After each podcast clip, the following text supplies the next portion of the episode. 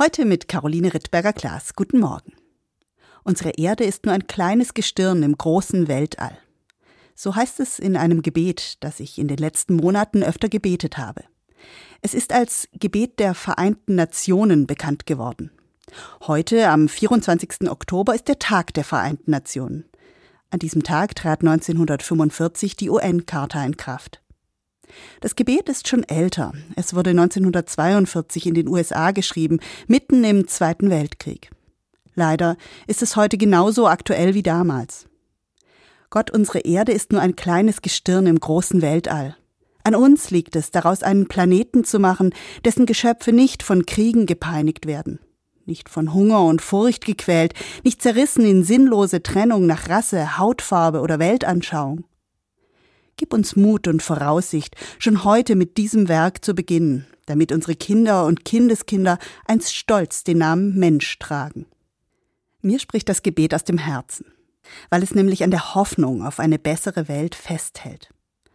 Und weil es schon damals, als Erderwärmung und Umweltverschmutzung noch nicht in aller Munde war, daran erinnert hat, wir haben alle eben nur diesen einen kleinen blauen Planeten, um gemeinsam darauf zu leben. Vor allem aber finde ich die Bitten im Gebet bemerkenswert.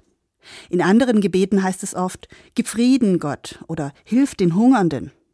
Ja, auch darum darf man bitten, aber nicht darüber vergessen, dass es auch an uns liegt. In diesem Gebet wird es ganz deutlich. Gib uns Mut und Voraussicht, schon heute mit diesem Werk zu beginnen, heißt die Bitte. Seit Gründung der Vereinten Nationen haben unzählige Menschen an diesem Werk gearbeitet in Politik und Wissenschaft, in den Kirchen, in der Presse, viele auch unter Gefahr. Wichtige Entscheidungsträger und auch Menschen wie Sie und ich, die sich in Städtepartnerschaften engagieren, die als Lehrer Kinder zu Respekt und Toleranz erziehen, die Geld für Hilfsorganisationen sammeln. Es ist deprimierend, dass trotz allem Einsatz heute der Krieg bei uns so bedrohlich ist wie selten zuvor. Aber gerade deshalb bleibt die Aufgabe so dringlich.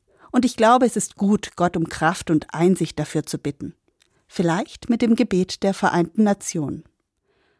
Vor allem gewähre uns Brüderlichkeit. Eine Brüderlichkeit nicht der Worte, sondern der Handlungen und Taten. Wir alle sind Kinder der Erde. Gewähre uns dies einfache Wissen. Amen. Caroline Rittberger-Klaas, Tübingen Evangelische Kirche.